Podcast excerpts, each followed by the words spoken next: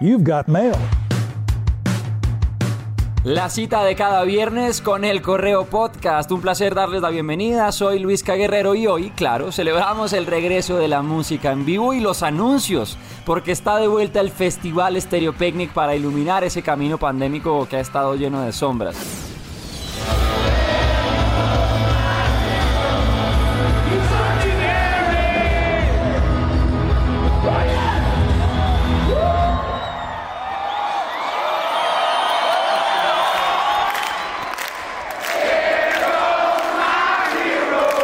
If those speakers don't fucking work, it doesn't matter because we can fucking sing together, right? La ilusión de volvernos a encontrar en un mundo distinto durante tres días, 25, 26 y 27 de marzo del 2022, días que vienen cargados, muy cargados. Un Stereo Picnic para la historia, como todos, claro, pero es que el del próximo año trae muchos Por un lado, el regreso, porque el COVID marcó un antes y un después en nuestra historia, y ya tener la confirmación de un festival como el Stereo Picnic, cuando hace un año apenas empezábamos a pensar en vacunas, pues es una noticia espectacular el hecho de que otra vez esté ahí disponible ese espacio de, sí, tres días en los que literalmente visitamos un mundo distinto, conocemos un montón de personas, de bandas, nos dejamos contagiar de esa experiencia maravillosa de viajar entre la música. Y por otra parte, el cóctel, la combinación, porque más allá de los gustos, entender que este tipo de mezclas se están dando en Colombia, un país que en cada rincón esconde ritmos diferentes y que ahora tiene la posibilidad de presentar un line-up que combina el rock and roll con el urbano y hasta el vallenato. Es impresionante pensar en cómo hemos avanzado y la plaza musical en la que se convirtió Colombia y seguro que seguirá subiendo la escalera. Pues tercera vez que nos visitarán los Foo Fighters, la más reciente para celebrar los 30 años de Radioactiva hace un par de años. Y aún el Campín sigue vibrando con el recuerdo de un concierto que iluminó el cielo y llenó de volumen la capital. Pues ahora los Foo Fighters llegan con nuevo disco, ese Medicine at Midnight, que apareció literalmente como medicina, una medianoche para curarnos tantos malestares y sobre todo tanta ansiedad de pensar en el futuro. Canciones como Making a Fire, Shame Shame o Waiting on a War, que han hecho parte de estos tiempos complicados y que llegaron como siempre para demostrar que la música siempre rescata. Pues este nuevo trabajo ahora en vivo en el Stereo Picnic, los Foo Fighters en el festival, una banda de estadio, como headliner de un festival. Bueno, un mundo distinto al fin y al cabo. Qué alegría volvernos a encontrar con Dave Grohl y todo el combo. Y la alegría también de ver nombres como el de los Strokes, que se mantienen de acuerdo al primer anuncio y que pues tendrán la oportunidad de presentar un show repleto de rock and roll para quienes no hemos podido celebrarlos en vivo. Además también con disco nuevo. Aparte de los Strokes, los Black Pumas desde Texas, banda que tuvimos que cancelar. Era el primer concierto de una gira que venía con Radioactiva y bueno, el COVID pues nos dejó con las ganas. Pues el picnic nos da la oportunidad de cobrar esa factura pendiente. Qué grande los Black Pumas. También estará el Diamante Eléctrico, claro, recién nominados al Grammy y siempre serán buena noticia. Momento de repetir con el Diamante esa presentación que nos dejó antojados de mucho más. Si no recuerdan, pues en el Stereo Picnic del 2018, el Diamante Eléctrico se montó con Billy Gibbons de CC Top.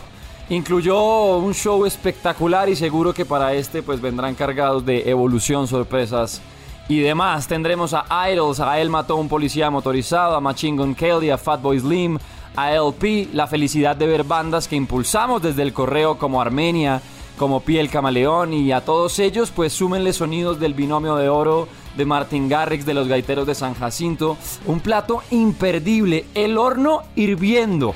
Y nosotros en fiesta desde ya, más allá de los gustos de si a usted eh, le gusta lo que pasa el sábado con J Balvin y demás, que el domingo, que el viernes. Más allá de todo eso, la felicidad de reencontrarnos enfrente de una tarima. De entender que los festivales están de vuelta y sobre todo que Colombia es una de esas plazas que llaman la atención y que está lista para recibir a los artistas de más grande categoría. Nos vamos a un mundo distinto. Qué alegría el Stereo Picnic. De primeras Agüero, recibe Busquets, apareció sigiloso Chocota que pone a correr a Falcao, Falcao, Falcao, Falcao, Falcao se detiene, Falcao.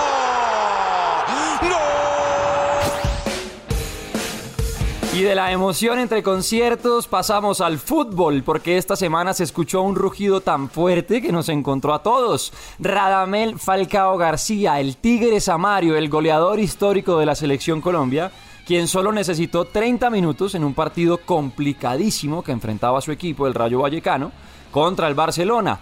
30 minutos de Falcao le bastaron para anotar un golazo, pero golazo que todavía tiene a Piqué buscando su cadera, al mejor estilo de, Shakira le descuadró todo. Pues el Tigre en un partido en el que apareció por todas partes, pidió la pelota, protagonizó las jugadas de ataque y pues como la de su gol. Carrera hasta el fondo con frenada en el área y definición con la mocha, con la zurda. Gracias por ser colombiano, Radamel. Qué falcao, qué tigre, qué golazo. Y es que Radamel hasta el momento suma cuatro goles en seis partidos. Y ojo porque no en todos fue titular. Lo que sí es que tiene un gol cada 57 minutos para un delantero al que ya daban por acabado, al que criticaron, al que le dijeron de todo por preferir al Rayo, pero ahí está, siempre compitiendo, poniéndose a la altura. Bueno, siempre lo ha estado, más bien poniéndose a tope para la selección Colombia y las eliminatorias que vienen. Un tipo que sigue en competencia, que sigue siendo determinante y que no se quita los guayos. Pilas al dato. 35 años y 259 días tiene Radamel Falcao García. Se convierte en el jugador con más edad que marca cuatro o más goles en sus primeros seis partidos con un mismo club en la liga y superando a Luis Suárez con el Atlético de Madrid que tenía ese récord el año pasado. Ahora sí que se venga Brasil, pues, que se tengan, que estamos con ganas de seguir rugiendo. Gracias, Radamel.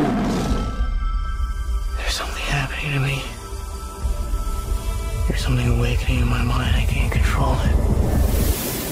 What did you see? There's a crusade coming.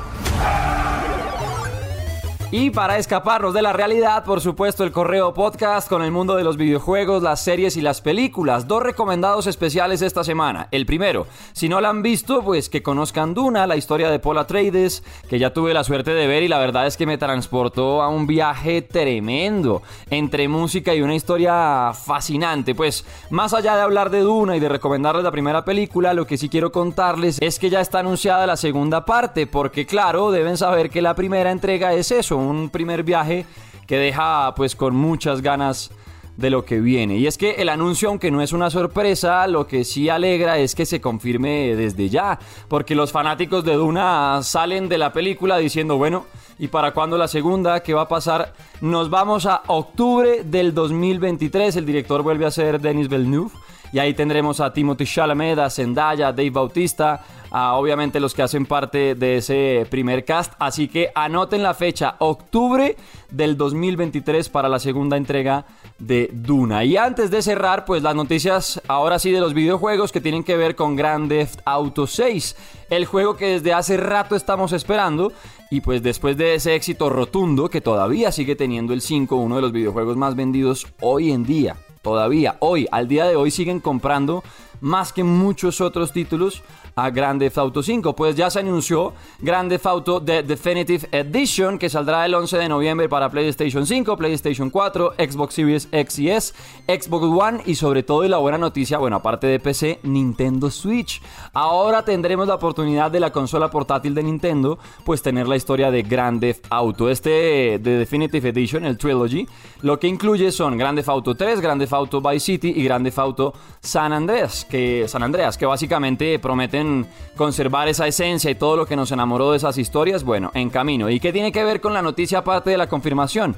Que entrevistaron a Snoop Dogg y este man entre declaraciones de música y demás terminó contando que Dr. Dre está en el estudio trabajando una música, según Snoop Dogg, jodidamente genial y que la música está pensada para un proyecto con Rockstar, con Grand Theft Auto. Por eso ahí empezaron los rumores a decir, ¿será que ya están trabajando en la banda sonora de Grand Theft Auto 6? ¿O será que es una banda sonora para lo que viene en las nuevas temporadas de Grand Theft Auto Online? ¿O será que es para este Grand Theft Auto y su versión de la trilogía definitiva. Bueno, lo cierto es que Grande Auto está por ahí en el radar. Qué cantidad de tiempo esperando el 6. Qué importante para la historia de los videojuegos lo que hace Rockstar Games con Grande Auto. Y bueno, ahí estaremos. Ojalá se haya descachado Snoop Dogg y nos haya adelantado la llegada de Grande Auto 6. Hasta aquí el correo podcast. Ya saben, activar notificaciones. Descárguense la aplicación de Radioactiva. Gracias siempre por escuchar. Nos oímos pronto. Que la música, el fútbol y los videojuegos los acompañen.